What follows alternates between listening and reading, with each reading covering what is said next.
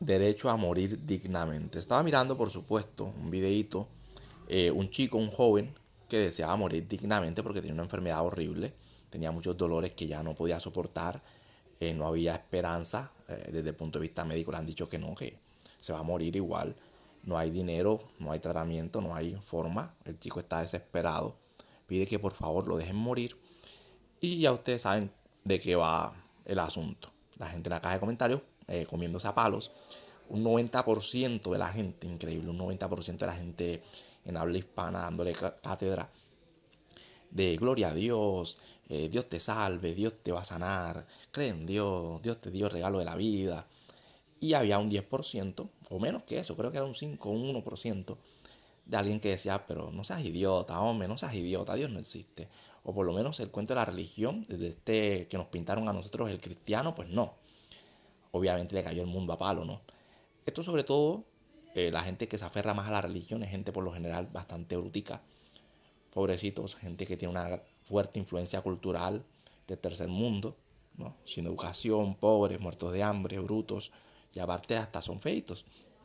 Están jodidos por todas partes, realmente no tienen esperanza. Em, digamos en la lengua inglesa, em, en las personas entre más educación tienen, en países más desarrollados, donde hay un poquito más de cultura, donde la gente lee un poquito más, ya sabe, sin ninguna discusión, esto no está en debate, esto no es un asunto de que es que tú crees y yo no creo, no, no seas idiota. Hay cosas que son realidad y no realidad, hay cosas que son matemáticas, 2 más 2 es 4, ¿vale? Eso no es que yo pienso así, es que yo opino así, es que podemos opinar diferente, es que tú no eres el dueño de la verdad, no, no campeón, no seas imbécil.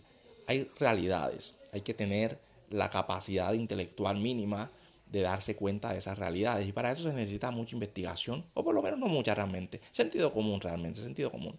Pero cuando se está adoctrinado, cuando se tiene ya un pensamiento irracional en la mente, ya la persona no piensa por razones, sino por emociones. Yo lo siento en mi corazón. Yo creo que en mi corazón. Eh, no voy a meterme con el tema de religión porque siempre es un tema cansado, fastidioso. Pero voy a poner el tema del debate de la eutanasia, por supuesto. Hay gente que sufre y sufre mucho. Y esas personas desean una muerte digna. Déjenlo morir dignamente a la gente, dejen a la gente descansar.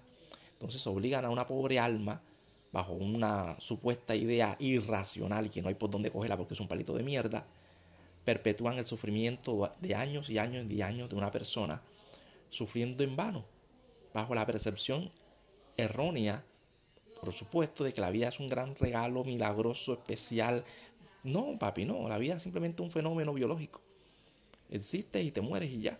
Y si vas a estar sufriendo y tú dices, oye, yo sopeso la vida, no me quiero morir, pero yo sopeso el sufrimiento, yo estoy sufriendo demasiado que ya no soporto, pues dejen dormir a la persona, dejen descansar a la gente. No sean tan miserables.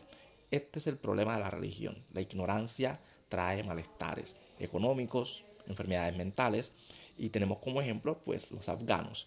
Y la gente sigue creyendo en temas religiosos sin tener en cuenta que el tema de los afganos, por supuesto, en gran parte se debe a cuestiones religiosas.